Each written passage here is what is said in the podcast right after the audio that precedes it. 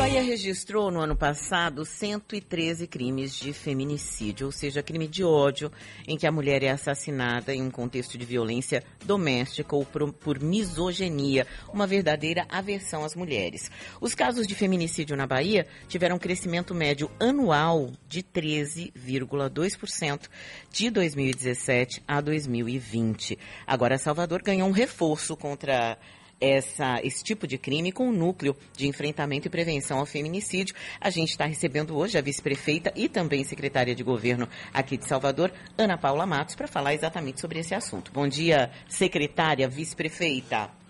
Bom dia, Sil. Bom dia a todos os seus ouvintes. Quero dizer que é uma honra enorme estar aqui no programa, principalmente para falar de uma pauta tão importante. Para quem não sabe, o combate ao feminicídio ele precisa ser trabalhado não só com equipamentos como o NEF, mas com toda uma ressignificação cultural. Os homens precisam deixar de enxergar as mulheres como coisas. Nós precisamos também ter uma rede de sororidade, de apoio de uma para outra, para que a gente sinta e reconheça o nosso valor. Porque a cada duas horas, infelizmente, acontece um crime de feminicídio no nosso país. O Brasil é o terceiro país no mundo em casos de violência, de assassinato contra a mulher, por motivos vis, torpes. A Bahia é o quinto estado. E a cada dois, duas horas a gente tem essa, essa dor nos marcando. Mas é importante dizer que, com tudo isso, a gente não está se acomodando, estamos buscando construir políticas públicas para a mulher, para o enfrentamento a todo e qualquer tipo de violência, violência doméstica, e especificamente com o NEF, o Núcleo de Enfrentamento e Prevenção ao Feminicídio, a gente está fazendo trabalhos, inclusive para os homens, grupos de escuta, com assistentes sociais, com psicólogos, onde qualquer homem ou qualquer pessoa em situação de medida preventiva vai ter essa oportunidade de entender o seu comportamento, ressignificá-lo. Então não adianta apenas você punir. Você tem que evitar que isso se repita. E esse é o objetivo do NEF quando ele trabalha políticas para o homem que já cometeu em algum momento algum caso de violência contra a mulher, algum feminicídio. E é muito interessante você falar nessa necessidade de mudança da sociedade em geral, né, do trabalho de prevenção e de compreensão, porque nós fizemos, nós temos um quadro aqui no programa que se chama Reunião de Pauta, no qual uma vez por semana, às quintas-feiras, às 11 horas, a gente traz pessoas da rádio, né, para discutir um assunto. Na semana passada, nós falamos sobre assédio é, e importunação sexuais.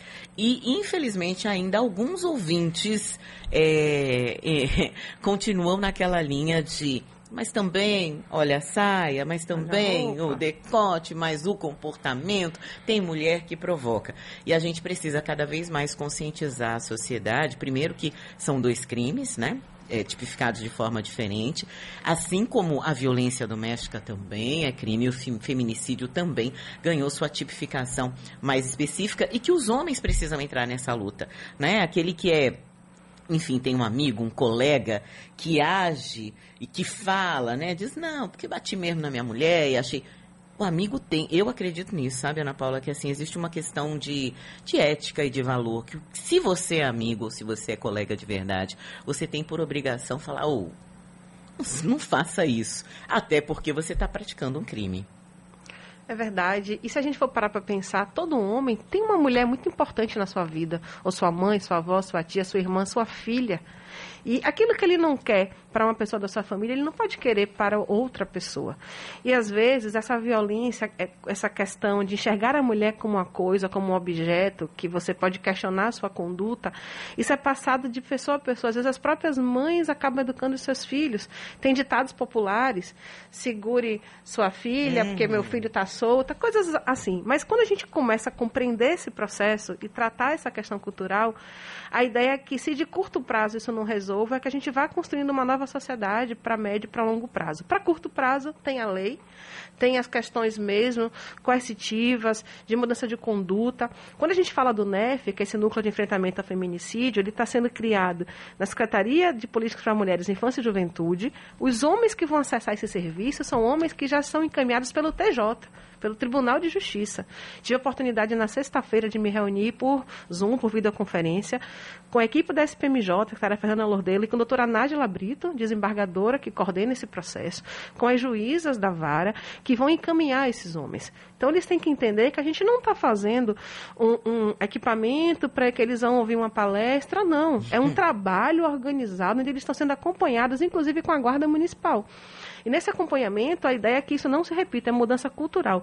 Você trouxe, senhor, essa questão desse olhar e essa roupa. Na semana passada, foi pauta no Brasil uma moça no, numa bicicleta não teve seu direito de ir e vir, de fazer o seu esporte preservado. Um engraçadinho, para não falar a palavra que ele merece, uma pessoa sem a conduta adequada, sem a devida ética, que é o respeito pelo bem comum, abre a janela do carro, coloca, passa a mão na moça, que obviamente se sentiu ali agredida, perdeu o equilíbrio físico, porque alguém, imagine, tirou seu vetor de equilíbrio, ela cai. Ali, graças a Deus, ela levantou e estava com sua vida física preservada. Mas já fica uma dor, já fica um questionamento moral. Então, eu estou pegando esse exemplo para falar o seguinte: muitas pessoas, com essa brincadeira, com essa fala, com essa questão cultural que parece engraçada, elas não entendem a importância que é discutir cada conduta.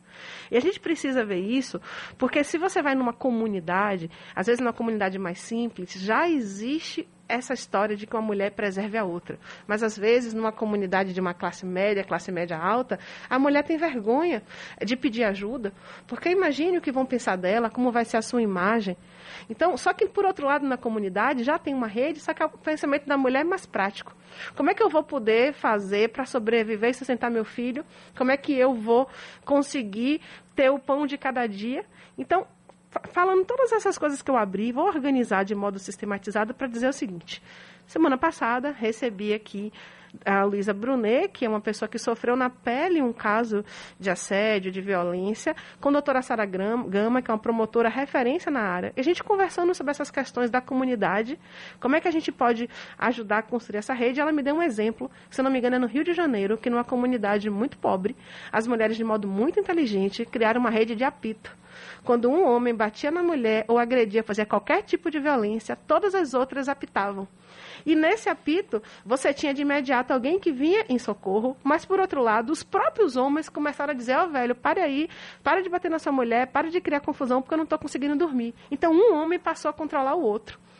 Isso foi por uma questão muito simples de um apito. Imagine se um homem passa a ressignificar sua conduta e começa a moralmente questionar do outro. Rapaz, isso não é certo, não é assim que você trata uma mulher.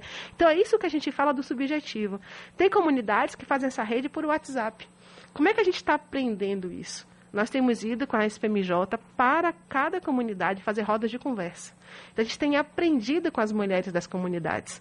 E outro dia, lá na Encantada, que é a região do subúrbio, ali perto de Piripiri, a gente foi lá convite de Ricardo, um rapaz da comunidade, e as mulheres estavam contando seus casos. Uma delas levantou e fez: Meu marido estava me batendo, minha vizinha, aquela ali, a vizinha levanta, segurou ele para ele não me bater. E aí um acabou brincando com o outro, olhando para o outro, mas na verdade aquele caso era real. E só que na, num prédio de classe média alta, às vezes a mulher não faz isso. Por quê? Porque vai ter essa pergunta que você fez. Será que o marido dela está agredindo ou ela teve um comportamento inadequado? Então é importante quem está agora escutando essa entrevista, essa conversa, prestar atenção nesse questionamento de Silvana. É importante a gente perceber que ninguém pode ser responsabilizada por uma roupa mais curta ou menos curta.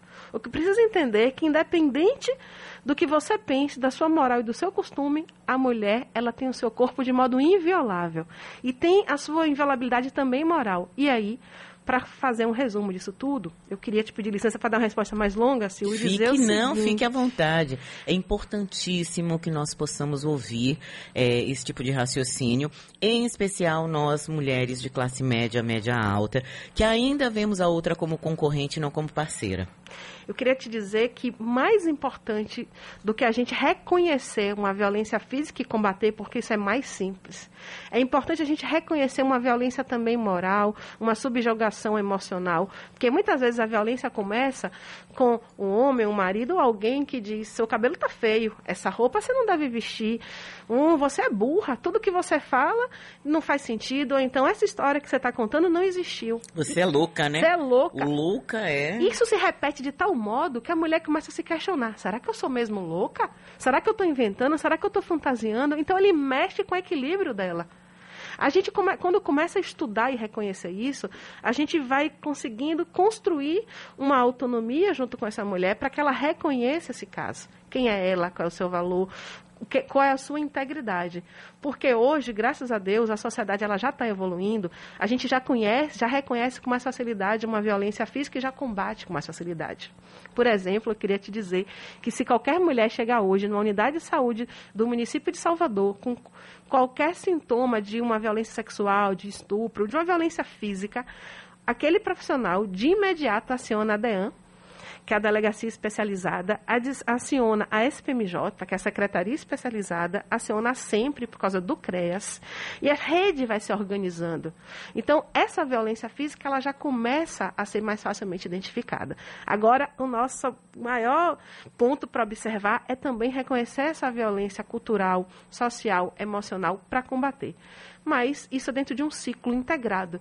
Nós já temos políticas para as mulheres, casas de acolhimento, auxílio, aluguel, políticas para as crianças, por exemplo, no CREAM, Arlete Margalhães, a gente tem um atendimento com psicólogos para as crianças vítimas dessa violência, que moram nesse lar que tem essa dor, e agora com o NEF, o atendimento para o homem, para que a gente integre esse ciclo e que essas políticas de fato se efetivem e a nossa sociedade possa ressignificar e possa melhorar.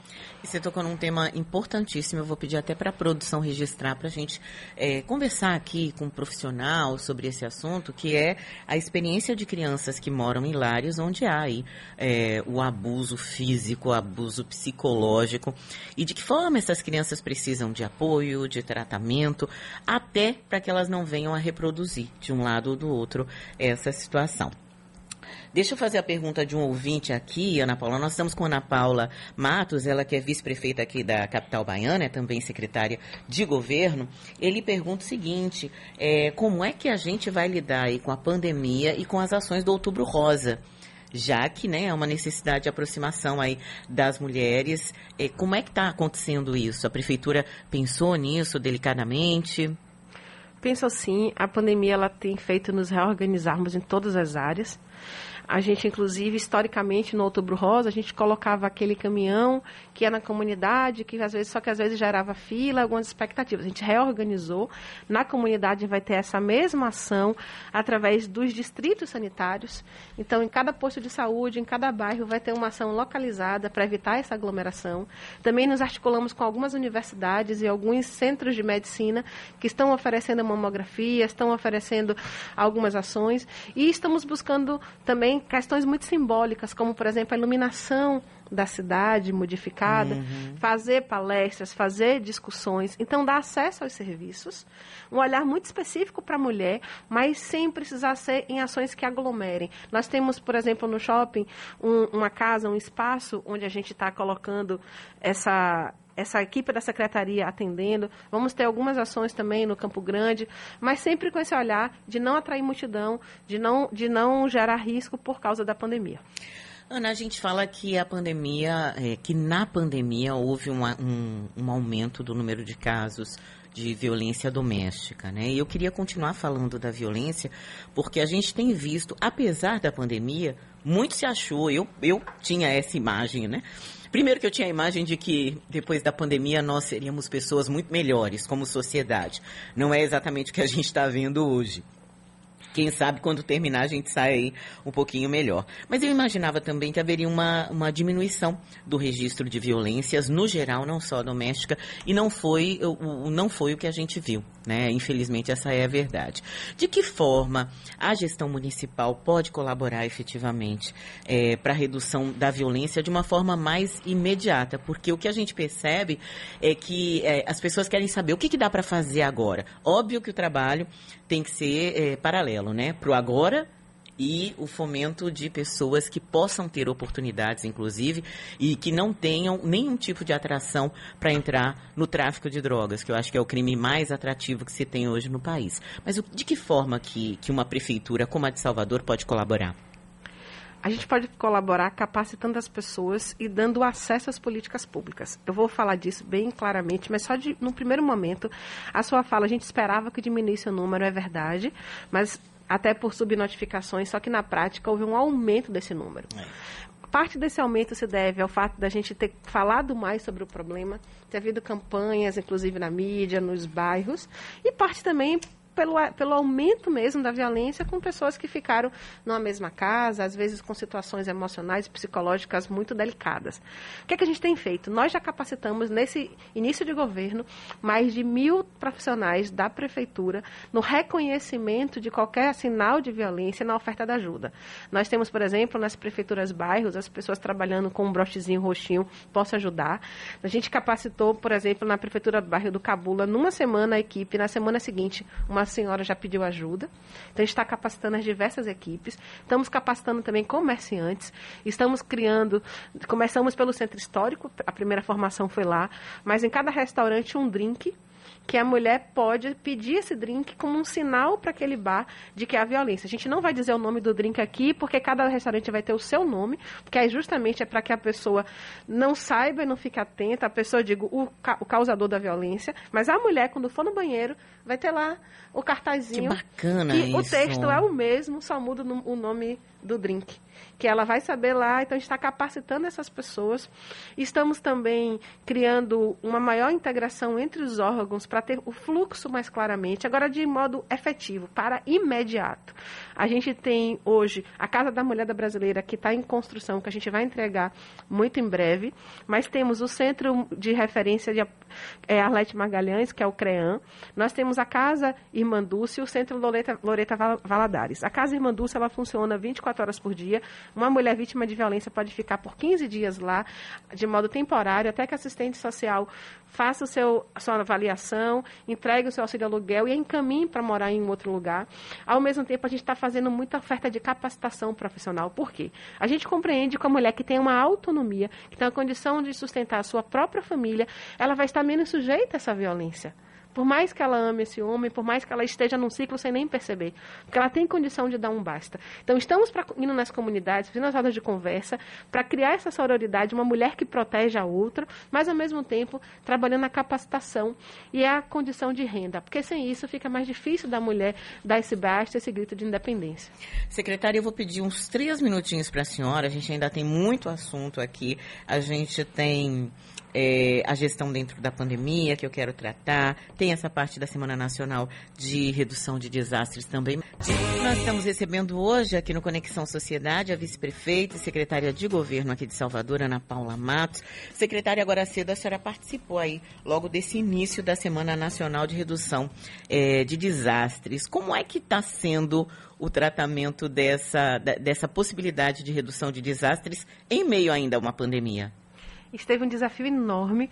Aí eu vou te fazer uma pergunta. Vocês devem lembrar, os ouvintes, da dor que nós vivemos em Salvador em 2015 com as chuvas, quantas famílias foram afetadas e com vidas perdidas. Uhum. Aí, tipo, naquela época foram as maiores chuvas das últimas décadas. Eu pergunto a vocês, imagine o que aconteceria se em 2020, com a pandemia, com seus desafios, tivesse chovido mais. Será que a gente teria perdido mais vidas? A verdade é que choveu mais, choveu muito mais em é 2020, mesmo? mais do que nos últimos 36 anos. Só que nós acabamos honrando aquela dor, criando uma nova defesa civil, criando uma nova forma de organizar essa cidade, com mais de 300 contenções de encostas, com NUPDEX, que é envolvendo a comunidade com voluntários, sistema de alerta e alarme. Então, ia chover, batia na porta e tirava as pessoas. Por que, que eu estou falando isso? Se, por um lado, a gente começa a mobilizar a comunidade para sair e evitar o risco, por outro lado, onde é que eu vou colocar esse essas pessoas. Numa situação normal, na escola você colocava até 200 pessoas. E na pandemia? O máximo que poderiam ser eram 50. Como é que a gente aprendeu isso? Estudando, aprendendo, e se em 2020 as chuvas já começaram em abril, a pandemia chegou em março. A gente teve que conseguir EPIs, aquele termômetro digital, porque não podia tocar, luva, máscara. A, a, educação teve que nos ajudar, não só nos cedendo escolas, número maior, mas com profissionais também, porque você passa a precisar de mais técnica, mais assistentes sociais, mais psicólogos e a equipe de educação também nesse processo. Então, a gente estava discutindo isso. Que cidade é essa que, tá, que tem mil pontos de risco, 400 áreas de risco, então, são áreas que englobam vários pontos, que está sujeita às mudanças climáticas, que tem um povo que ainda precisa de uma educação ambiental, precisa ainda de saneamento básico. Então, a gente estava estudando como é que a gente evita novos casos e novas mortes. Graças a Deus, estamos, temos aprendido muito enquanto cidade, mas a pandemia foi um desafio enorme. Conseguimos evitar é, problemas nessas escolas, conseguimos preservar as vidas, mas muito pelo olhar atento. Por exemplo, não sei se vocês sabem, nós tivemos uma região chamada Candinha Fernandes, que nós tivemos que fazer evacuação de famílias. E por uma ação de técnicos da Codasal, de engenheiros, do engenheiro Perrone, o engenheiro que coordenou essa ação, nós evitamos a perda de 150 famílias. Às vezes, a, a gente só, só conhece aquele trabalho no momento da tragédia, mas é mais importante o momento do estudo, da prevenção e da organização que é esse. É similar a isso que a gente está fazendo com o NEF. É enfrentar pela prevenção, para não precisar ter apenas que no momento do risco, no momento da gravidade. Então é importantíssimo, nosso desafio é enorme, mas temos conseguindo vencer por uma equipe muito trabalhadora. Porque essa equipe, a gente tem engenheiros, como por exemplo o Casqueiro, que é um senhor na, da Defesa Civil, que conhece tudo da região ali da Liberdade São Caetano, ele conhece tudo daquela área, ele passou pelos últimos problemas da cidade. E esse senhor estava lá na rua, quando a gente pede para nossos pais não ir. Então, são pessoas que abdicam da sua vida, que fazem de tudo pelo outro. E aqui, de público, eu homenageei os trabalhadores da Defesa Civil, assim como a gente já homenageou muitos da assistência e os da saúde. É, secretária, tem um ouvinte perguntando do plano de saneamento básico, aproveitando aí que, que você falou da educação ambiental. Ele pergunta se esse plano, para quem é, para quem serve. O saneamento básico, ele é uma responsabilidade na estrutura atual. Quem faz esse saneamento é a Embasa, mas essa concessão ela já é uma concessão que está inclusive vencida. Nós temos que rever essa cidade. Salvador investiu muito nos últimos anos em requalificação urbana, infraestrutura, na área social. Ainda assim, a cidade cresceu que quanto mais você investe, você acaba sendo um polo de atração de outras pessoas. Surgiram assentamentos. Então, hoje você tem comunidades que estão sem saneamento básico. E aí, a, o município de Salvador está fazendo esse plano de saneamento, que é ouvir as pessoas para entender quais são as suas necessidades, o que é que elas esperam e como nós, tecnicamente, vamos construir isso é, um trabalho inicialmente de estudo, de desenvolvimento desse plano, para a partir disso a gente ver como é que vai ser colocado em prática. Se vai ser o próprio município de Salvador que vai assumir essa responsabilidade, se vai haver um outro tipo de concessão, já que a atual ela já foi cessada juridicamente há mais de um ano. Então estamos estudando com o governo do estado, com a Embasa, com as outras cidades, mas sobretudo com os técnicos. Então, esse plano de saneamento é uma escuta social, é uma avaliação técnica para verificar que áreas de Salvador precisam de saneamento e ver como atrair o recurso e a condição técnica para implementar. Agora, eu queria falar com você um pouquinho sobre política, Ana Paula. Você é do PDT. É, você acredita que essa aproximação, talvez essa fusão, inclusive, primeiro a fusão, né, DEM-PSL é, e uma provável aproximação, é assim que a gente enxerga mesmo de longe, de ACM Neto com Bolsonaro pode afastá-lo da ligação que ele tem com o PDT? A Semineto ele tem falado muito que ele não tem ligação ideológica, partidária nem política com Bolsonaro. O que tanto a Semineto quanto o Bruno têm feito é compreender que eles são gestores de uma cidade, a Semineto está se propondo a ser gestor de um estado, e que vão lutar para que os governantes, que as autoridades de qualquer esfera estadual, federal, inclusive internacional, se a gente puder atrair recursos, façam o melhor para a cidade. Então, eu não reconheço hoje uma aproximação de a Semineto com o Bolsonaro. Eu não sei se essas questões partidárias, o que é que podem gerar, porque inclusive Bolsonaro foi eleito pelo PSL, que está fundindo com o DEM, mas ele não está no PSL. Uhum. Ele saiu por briga com, se não me engano, é Bivar, com o presidente do PSL e está em outro campo. Eu não sei nem em que partido ele vai estar. Agora, em relação ao PDT, a Semineto se aproxima em algumas pautas do PDT, como a pauta da educação, da educação em tempo integral, a área social. E por isso, inclusive, eu que fui da gestão de a Semineto, fui convidada a me filiar do PDT, aceitei pela minha história mesmo na educação que acho que é a principal bandeira do PDT, e a gente teve essa aproximação quando eu fui indicada indicada pelo partido a ser vice-prefeita de Bruno Reis. Não entendo hoje que a Semineto já fazer nenhuma aproximação ideológica com Bolsonaro. Agora, ele é uma pessoa prática. Ele vai identificar quais são as ações que qualquer governante, qualquer autoridade, qualquer liderança podem trazer para o melhor da cidade e acho que para construir a verdadeira dialética. Um vem com um lado, outro com o outro e constrói algo melhor, mas não identifica essa aproximação, não. Como é que você vê é, a chamada, como é que ele chamou, trégua entre partidos manifestada aí por Ciro Gomes, depois que ele acabou sendo, ele foi aplaudido, mas foi vaiado também na Avenida Paulista naqueles atos de sábado contra o presidente Jair Bolsonaro. Ele disse, enfim, ficou um pouco irritado na hora e depois disse que é, é necessária aí uma trégua entre partidos para se conseguir, segundo ele, um fora Bolsonaro. Ou agora, né, um impeachment, a possibilidade ainda de um impeachment, apesar de bastante longínqua, ou é, no ano que vem, caminhando aí para as eleições presidenciais. É, eu compreendi, né, com essa fala de Ciro, que eles estavam identificando um adversário político em comum. E que no momento que uma pessoa do, de um campo ideológico que é contra esse mesmo adversário o vai ou o ataca, tá, que ele está questionando quem é o adversário. Está se discutindo política, ideologia política, melhoria para a sociedade, ou está se discutindo cadeira e cargo de poder? Então, acho que o grande questionamento por detrás que Ciro fez foi esse. O que ele está dizendo é: vejam que Brasil que vocês querem, vejam que caminho vocês escolhem. O Brasil que eu quero é o Brasil da democracia, é o Brasil do social, de uma economia que sustenta pelos valores históricos do país. Ele é muito nacionalista, o Ciro.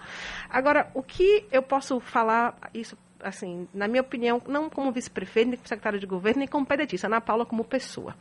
Eu vejo que hoje o Brasil precisa se unir muito mais. Eu acho que a gente hoje, a grande a grande dor que eu enxergo no país hoje são as pessoas não poderem expressar as suas opiniões, porque já vem logo censores, pessoas para apedrejar de qualquer lado que seja.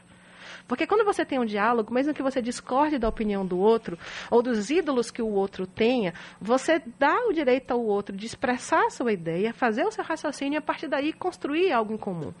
Então, acho que o nosso país, independente de quem venham ser os candidatos, quem venha a ser eleito, precisa respeitar a sua democracia, respeitar o direito do outro de pensar, de se expressar. E um parênteses, eu tive a oportunidade sábado de participar do CONESCO, que é um congresso dos estudantes do Colégio Oficina, onde eles eles me chamaram para falar da crise da democracia, trouxeram vídeos muito questionadores, bem próprios da juventude.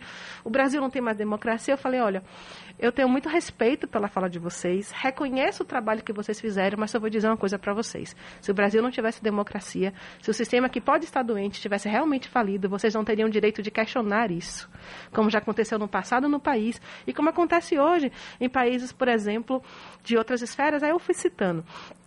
E, e, aí eles tomaram um susto. Eu falei, a proposta de vocês é importante, mas vamos fazer o seguinte, vamos fa fazer a sua parte. O que que você está discordando e como é que você muda? Se sua discordância é ideológica, dê a sua voz, se una com outros alunos de colégio e fale o que é que você quer. Porque qualquer que seja hoje no Brasil, o presidente ou o governante ou o prefeito, ele foi eleito pelo povo. Independente do que você questione. Então, vamos mudar fazendo o seu processo, que pode ser de eleição, se você quer ser um candidato, que passa por educação, se você é alguém que tem essa, esse valor, vá lá, você que é de um colégio particular, veja o menino da escola pública, ouça a dor dele, diga a sua dor e vamos construir juntos.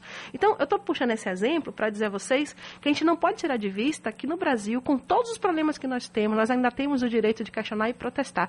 E precisamos perseguir até o fim o nosso direito de nos manifestarmos, quer seja pelo voto, e o voto é o direito de todos, e aí mais um parênteses, eu li para eles né, a Constituição, aí falei que o analfabeto não era obrigado a voltar, e eu falei, olha que dor você tem na Constituição de um país o reconhecimento da existência do analfabetismo.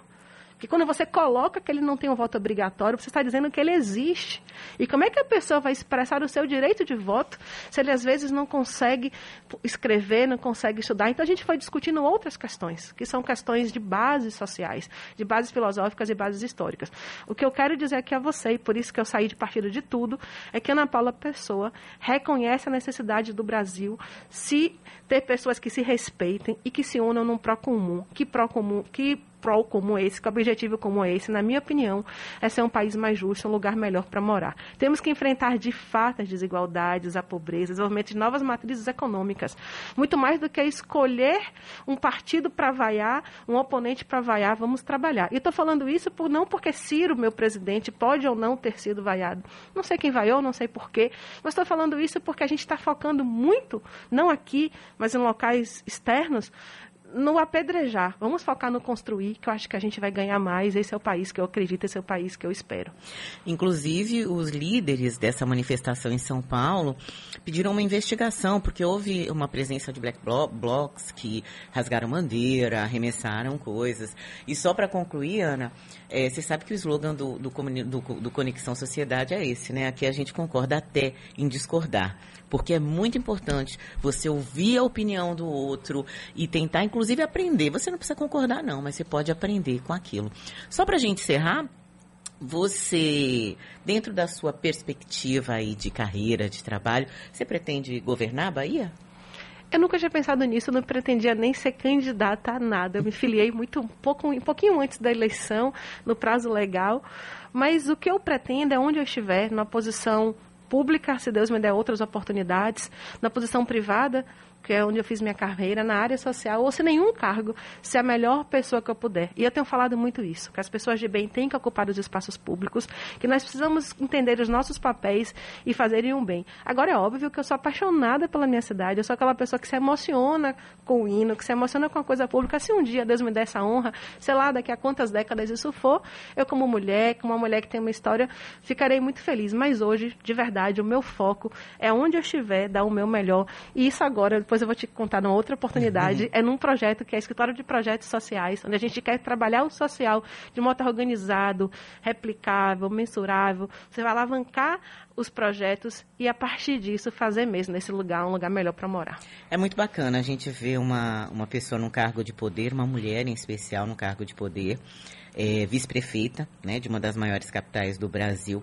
ter essa grande preocupação pelo social, sentar para dar uma entrevista e estar muito mais preocupada em falar o que se está fazendo do, pelo social na cidade, o que, que a gente tem perspectiva do que vender o próprio peixe ou falar de política. Ana Paula Matos, vice-prefeita aqui da capital baiana, secretária de governo, muito obrigada. Bom dia. Obrigada, Silvana. Eu queria dizer ao seu público que é uma honra dar entrevista a você. Você é uma mulher, uma mulher que tem história. E muitas vezes, até na imprensa, os homens ocupam mais esse espaço. Então, muito obrigada. Me convide sempre que eu estarei aqui com muita alegria. Com certeza. Agora a gente já tem essa pauta aí do escritório de projetos, projetos sociais. sociais. Pois é, já tem essa pauta.